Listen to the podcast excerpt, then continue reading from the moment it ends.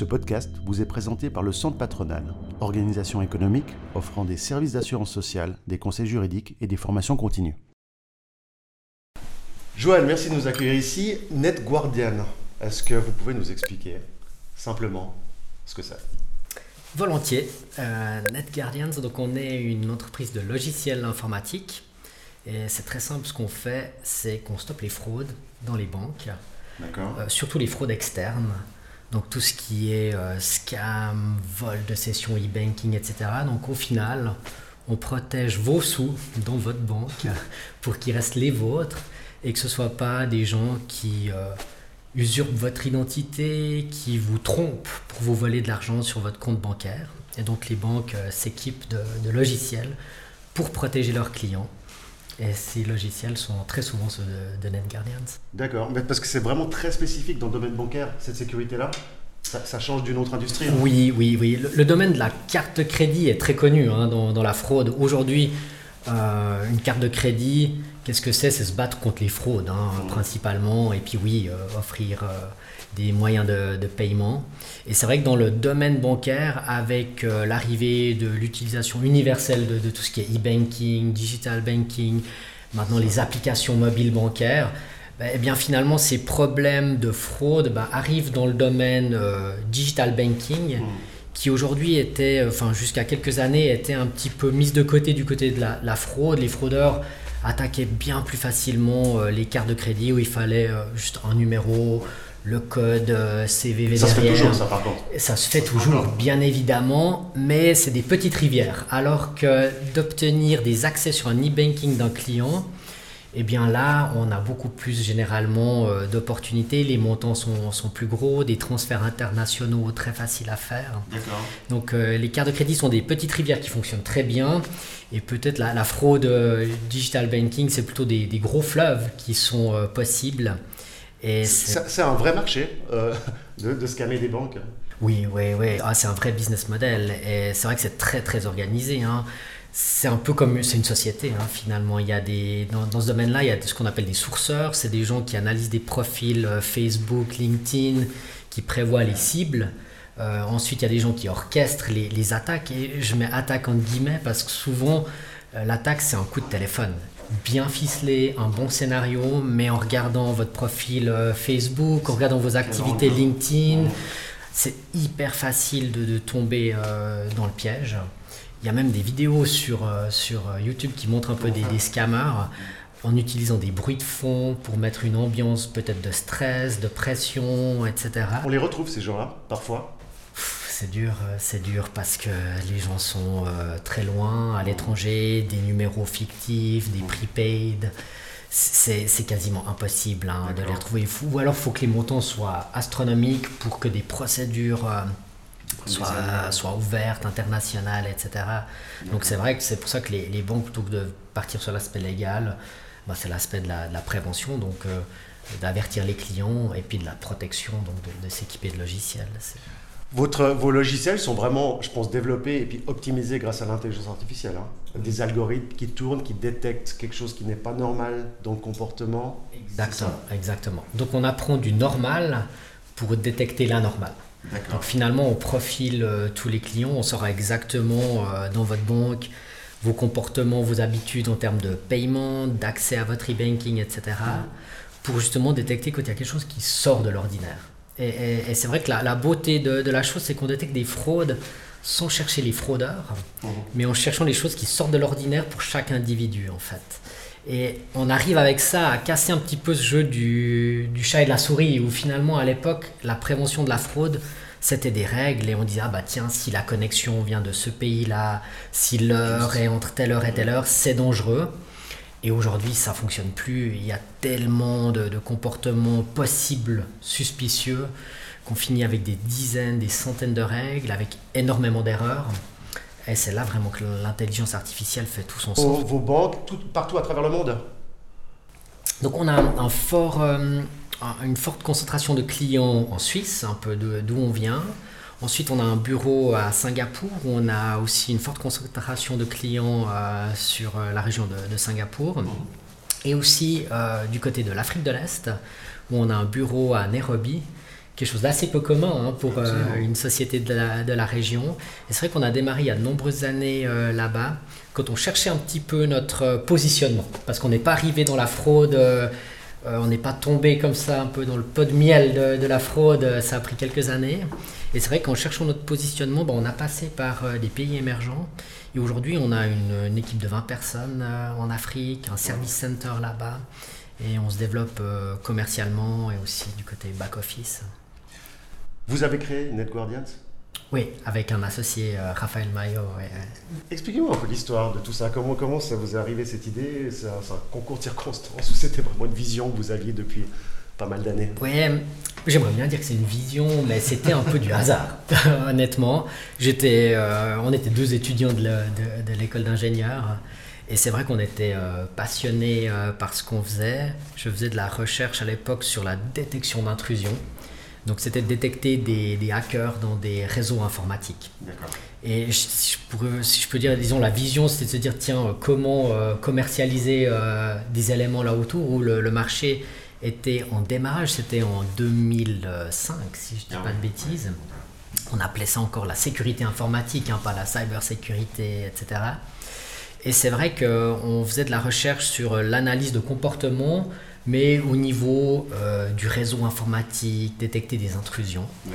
Et c'est vrai que de fil en aiguille, euh, pour pouvoir continuer le projet dans lequel euh, j'évoluais, j'adorais, qui était mon projet de diplôme, ensuite ça a été des projets de recherche, j'étais assistant de recherche à l'école d'ingénieur du, canton de Vaud.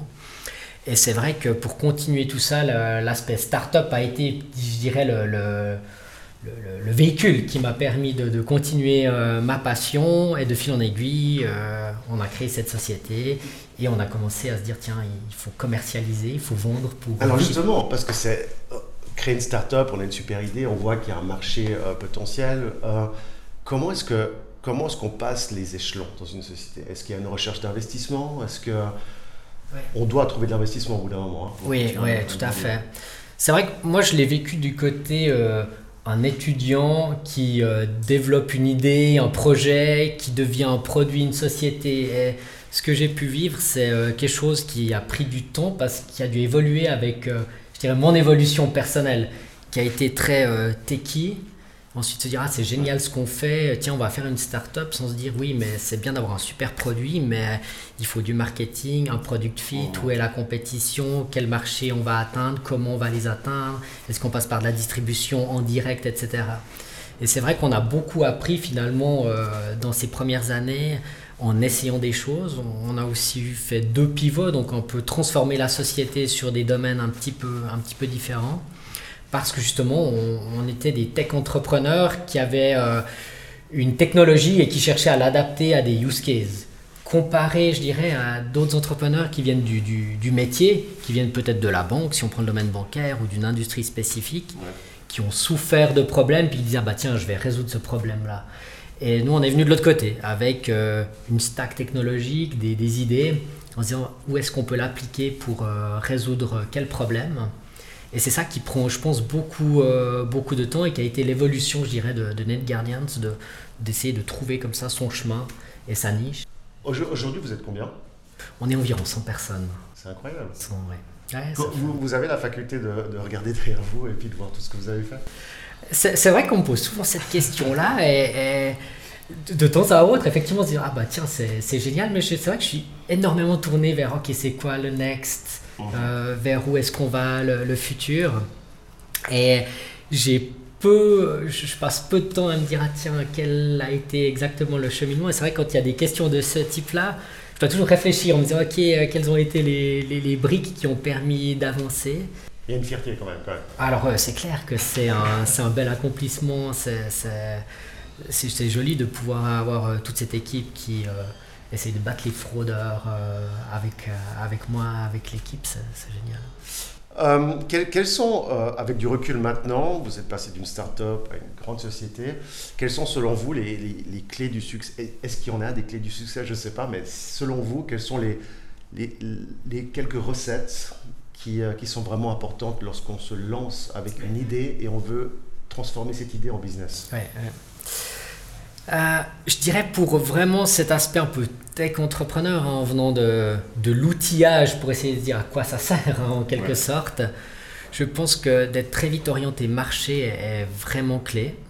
Euh, de très vite aller euh, découvrir euh, des use cases qui pourraient l'utiliser comment, faire des allers-retours entre des rencontres clients, ajustement du produit.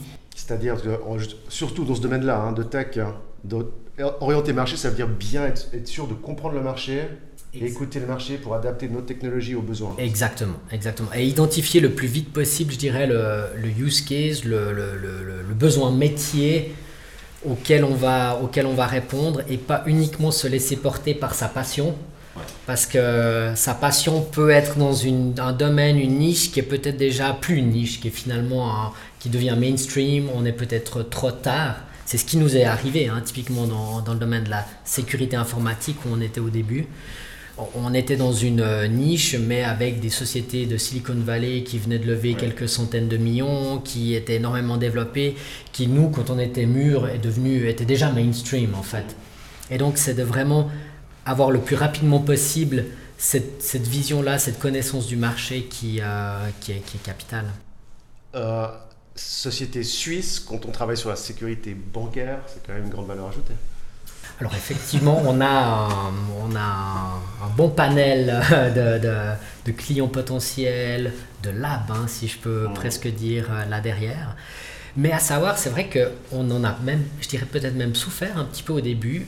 Et c'est vrai que les mentalités ont changé depuis 4-5 ans dans les banques, où à l'époque, c'était très difficile pour une start-up de convaincre une institution bancaire suisse et les gens se reposaient énormément sur des gros players, sur des, gens euh, qui ont pignon sur rue, qui étaient stables, connus pour leur stabilité. Et c'est vrai qu'avec l'avènement de tout ce qui est fintech, euh, surtout depuis que les GAFA, les gros players arrivent un peu dans le domaine euh, du loan, du paiement, etc., ça a vraiment ouvert la voie aux banques en disant bah, tiens, les banques peuvent prendre un petit peu des risques sur leur euh, technologie provider. Exactement. Et ça a beaucoup aidé. Euh, mais au début, on, a eu énormément de peine. C'est pour ça qu'on s'est aussi très vite tourné sur l'étranger parce qu'on avait beaucoup de peine à, arriver à convaincre euh, quand on est 20 personnes, quand on démarre, quand la fintech n'était pas un mot trendy sur le marché c'était vraiment euh, c'était pas facile de convaincre des institutions euh, européennes. La cybercriminalité, on en parle tellement depuis quelques années. Hein. Euh, comment vous voyez cette évolution là Est-ce que ça a toujours été, mais aujourd'hui on n'en parle plus, c'est plus médiatique, hein? ou est-ce que vraiment il y a une hausse des cyberattaques? Ouais, je pense qu'il y a vraiment une hausse. Hein. oui, oui. Et, c'est vrai que c'est tellement plus simple que transporter de la drogue, enfin pour des réseaux criminels. C'est tellement plus simple d'opérer à distance, de recruter des équipes. Les gens sont vraiment super organisés hein, en, entreprise. Euh, avec les gens euh, déclarent leurs vacances. Euh, enfin, vraiment, c'est des, des, organisations très rodées. Et c'est vrai que c'est tellement plus simple de faire des gains rapides dans ce domaine-là. Euh, que de prendre des risques physiques avec euh, du transport de matériel, des choses comme ça. Euh, c'est vrai qu'on voit que les, les, gens se tournent vers ce domaine-là qui est très lucratif. L'évolution de ça, de, la cybercriminalité, est-ce que la cybercriminalité bancaire, par exemple, aura toujours un pas d'avance sur les sociétés qui essaient de protéger ou pas? Je pense oui, parce que les, les banques ont vraiment un niveau euh, très élevé hein, comparé à, beaucoup d'autres euh, entreprises euh, dans, le domaine. Et c'est vrai que on voit qu'ils investissent énormément sur ces, domaines-là, sur de la prévention, de la protection, de la détection. Et c'est vrai que beaucoup de, PME ou même de, grandes entreprises hein, le voient souvent encore comme un, coût alors un petit peu moins avec euh, ces fameux ransomware hein, qui euh, ces, campagnes de comme on dit en français, rançonnage, qui, qui, qui, font souffrir énormément de, sociétés. Je pense que ça, c'est une vraie prise de conscience. Mais je dirais c'est peut-être un petit peu là, une pointe de l'iceberg. Il pourrait y avoir tellement d'autres d'autres challenges. Et c'est vrai que par contre, les banques ne peuvent pas se, permettre ça. Elles, elles ont, je dirais, démarré ces investissements il y a, il y a 15 ans. Euh, quand euh, l'informatique a commencé à s'ouvrir sur l'externe avec le, digital banking, des choses comme ça. Pour les clients bancaires, quelles sont les, les, peut-être avec votre expérience, les, les, trois erreurs que vous faites tous, que nous faisons tous et qu'on devrait éviter? En termes de, clients En termes de euh, clients, de, de citoyens lambda. Ouais. Je pense qu'un des gros risques, c'est vraiment quand on saisit des factures dans son e-banking, c'est de bien contrôler l'IBAN de destination, donc le compte de, destination. Il y a énormément de, cas de fraude où des gens envoient de fausses factures, de faux relevés. C'est tellement simple euh, d'imprimer 300 euh, relevés d'électricité avec euh, une, un numéro de compte qui est finalement pas celui de la société industrielle de la ville. Mais après ça, ça les gens peuvent remonter jusqu'au propriétaire de Liban ou c'est Alors oui, on peut y remonter, mais c'est généralement des mules, des, ce qu'on appelle des mules, donc des mule accounts, qui restent, euh, ces comptes-là vont faire tout de suite transiter l'argent euh, vers de l'international. Donc l'argent va très vite partir, être complètement euh, spreadé. Et donc c'est sous cette forme d'organisation, finalement en quelques heures, et encore plus avec les paiements instantanés hein, qui vont arriver en Suisse, les paiements interbancaires instantanés, qui sont euh, très courants en Angleterre. Hein. Par exemple, l'Angleterre a vu une augmentation de 200% de fraude quand ils ont euh, quand ils ont mis en place les paiements instantanés, parce que là, alors, euh, ça part sur un compte mule, en, 5 minutes après, l'argent est dispatché entre les Philippines. On, voit qu'il y, a un dilemme entre la volonté de pouvoir simplifier la vie de l'utilisateur hein, pour payer. On voit qu'aujourd'hui, avec notre smartphone, on scanne juste un code barre et puis on paye. Et de l'autre côté, plus on simplifie le processus, moins il y a d'étapes de contrôle par utilisateur et plus c'est dangereux. Exactement. Et, c'est vraiment, euh, enfin c'est bien résumé parce que finalement on veut que ça soit simple, on veut très vite payer, on veut pas attendre 30 secondes pour que le paiement soit, soit validé. Et en même temps, il y a tous ces risques qui, qui sont autour. Et, c'est toujours trouver la, la, la balance entre euh, le risque et l'expérience utilisateur. Et euh, c'est là vraiment que fait du sens l'analyse comportementale, parce que finalement, on a une analyse de risque par utilisateur finalement. Et c'est plus de dire, bah tiens, dans ce contexte, si les paiements vont dans ce pays, c'est considéré à risque. C'est vraiment une analyse comportementale par utilisateur. Et c'est là qu'en tout cas, NetGuardians pense que euh, c'est là le futur, finalement, d'adapter euh, le risque par client vous avez fait ce, vous êtes expert dans le domaine bancaire. Est-ce que, est que NetGuardian, à l'avenir, va partir sur un autre vertical ou, pas encore? Très, très bonne question parce que c'est vrai que le domaine bancaire est un des points. Ensuite, la fraude, il y en a partout. Il y en a dans le domaine retail, il y en a dans le domaine de l'assurance, il y en a énormément. C'est vrai qu'aujourd'hui, avec une centaine de personnes, on, est capable de construire des choses dans le domaine bancaire qui est quand même, euh, qui est quand même assez large. Notre objectif est ensuite d'avancer, on, va le faire cette année, à avancer dans tout ce qui est l'anti-blanchiment, donc euh, tout ce qui s'appelle anti-money laundering. Euh, qui est un, un, axe adjacent à ce qu'on fait du côté de la fraude. Donc c'est l'ouverture que l'on va prendre. Et pour partir dans un nouveau euh, domaine, une nouvelle industrie, aujourd'hui, euh, c'est pas quelque chose qu'on a euh, sous, sous, le radar par rapport à notre, à notre business plan. c'est plutôt d'étendre notre couverture dans le domaine bancaire, notamment à, l'anti-blanchiment. En fait. Comment est-ce que, comment est que vous voyez vos, les cinq, cinq prochaines années avec votre entreprise? Quels sont les gros projets? Est-ce qu'il y en a ou... Alors, c'est vrai que les, les, gros projets sont liés sur deux axes. Cet axe plus orienté Collective Intelligence, qui est un axe qu'on appelle data chez nous, où on voit le futur pas uniquement autour de logiciels pour prévenir les fraudes, mais autour de collaboration et de partage de données. Et on se rend compte que c'est vraiment un élément clé pour euh, être plus efficace dans le domaine de la, prévention de la fraude. Donc ça, c'est un des gros axes, je dirais, technologiques, produits, euh, d'aller vers ce, ce, domaine du software as a service autour des données et pas uniquement euh, de proposer des logiciels euh, à, nos clients. Et je dirais en termes de, business développement, c'est d'ajouter cet axe anti-blanchiment, de pouvoir aussi conquérir de, nouveaux marchés, de, pouvoir être plus fort, je dirais, sur les marchés où on est aujourd'hui, qui sont euh, l'Asie, l'Europe aujourd'hui, on est principalement cantonné, je dirais, à la Suisse, c'est de, pouvoir aussi grandir, euh, grandir en Europe. Donc c'est vraiment notre gameplay, si je peux dire, actuel. Et puis à terme, c'est de pouvoir ouvrir à, d'autres industries. On commence à tester aussi un petit peu pour les, les PME, pour tout ce qui est fausse facture. Euh, où les PME peuvent être aussi euh, très facilement cibles de fausses factures. Donc à terme, on voit aussi euh, ce domaine de la prévention de la fraude s'étendre, pas uniquement le servir le, client final qui est vous, moi, une PME au travers de sa banque, mais peut-être aussi pouvoir l'aider en, direct. Et c'est aussi un peu là où on voit le, le, futur, je dirais, dans les trois prochaines années. Question, question, la Suisse par rapport à la sécurité bancaire, comparée à d'autres pays, euh, comme euh, des pays très développés au niveau bancaire aussi, comme Dubaï, des, des pays comme ça. On, est, on est bien positionné, on est, on est, il y a une très forte sécurité en Suisse au, niveau bancaire? Oui, oui, moi je pense que euh, du côté des investissements, des connaissances, de la prudence, il y a une prudence suisse, je dirais aussi, hein, qui, qui a un avantage peut-être dans, dans ce domaine-là. Et c'est vrai qu'on voit des, pays où ils mettent très vite en ligne euh, des, nouveaux services, tous ces digital banks, ces néo-banks hein, qu'on voit euh, dans pas mal de pays émergents ou je dirais euh, pays même pas forcément émergents, mais très orientés mobile banking comme l'Asie, hein, à Singapour, qui vont très vite aussi mettre, mettre en service des nouveaux services sur Internet.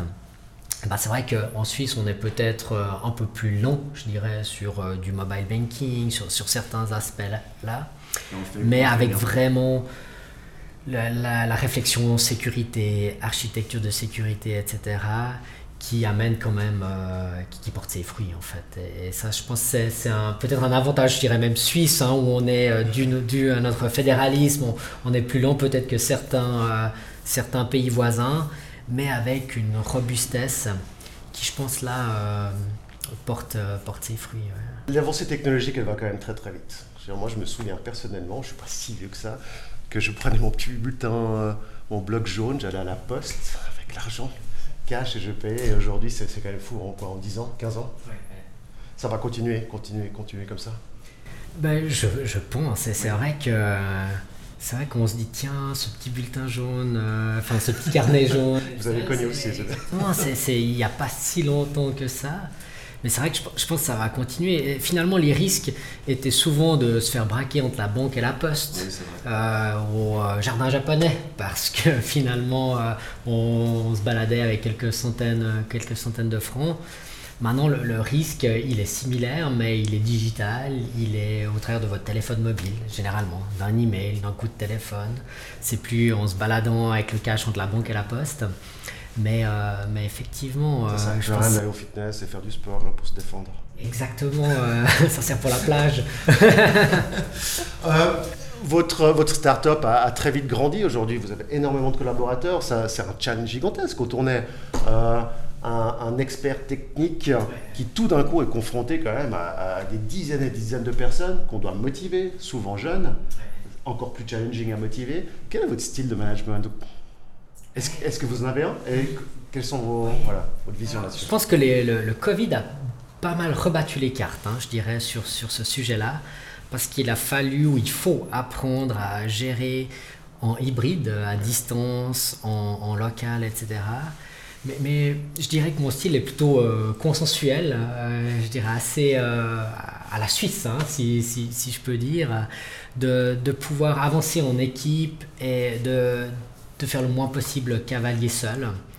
Parce que c'est tout simplement pas gérable. Et c'est vrai que c'est peut-être un des gros apprentissages aussi quand on est un technologue qui adore euh, la, la, technologie, etc., et qui crée une entreprise, c'est de pouvoir avoir les, les, gens ensemble, créer des petites équipes. Et euh, je suis assez favorable à, à ce qu'on appelle des war rooms ou des task force ou n'importe quel mot, mais qui est une petite équipe de, de projet qui fait avancer des choses, qui onboard de plus en plus de personnes autour pour en faire ensuite une grosse initiative qui est portée par toute la société.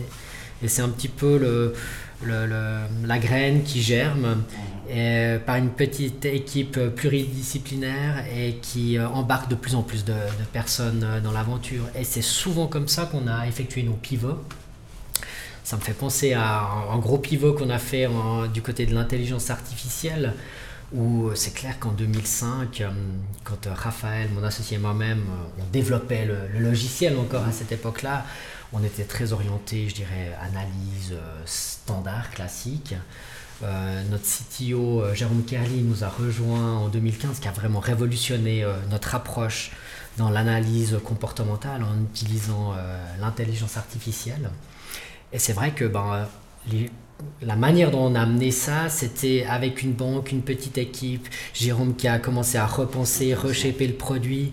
Et toute la société maintenant est autour de, ce produit-là, mais on se dit, euh, c'est en 2015 si on veut bien, et on se dit de 2015 à 2022, finalement, c'est une petite graine, un petit oignon qui a énormément grandi, euh, par, qui a démarré par une petite équipe et qui est devenu aujourd'hui le, le, produit cœur de, la société. C'est intéressant parce que si je comprends bien, vous avez réussi à manager les gens à travers de la motivation en créant des groupes qui doivent travailler sur un projet spécifique.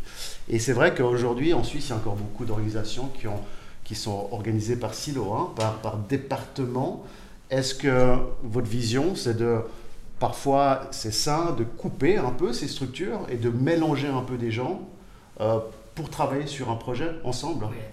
On a toujours, euh, heureusement ou malheureusement, je ne sais pas encore, les, départements euh, euh, structurer les choses, parce que c'est quand même aussi dans, le DNA de, beaucoup de, personnes d'avoir d'organiser les choses un peu par département. Mais c'est vrai que ce qu'on a pu voir, c'est que ces projets transverses faisaient vraiment avancer les choses, permettaient un peu d'amener du changement, qui est très difficile si on est trop orienté par département. Mmh. Mais ce qu'on a pu se rendre compte, que ça s'était fait de manière intuitive quand on était 20, 30, 40 personnes.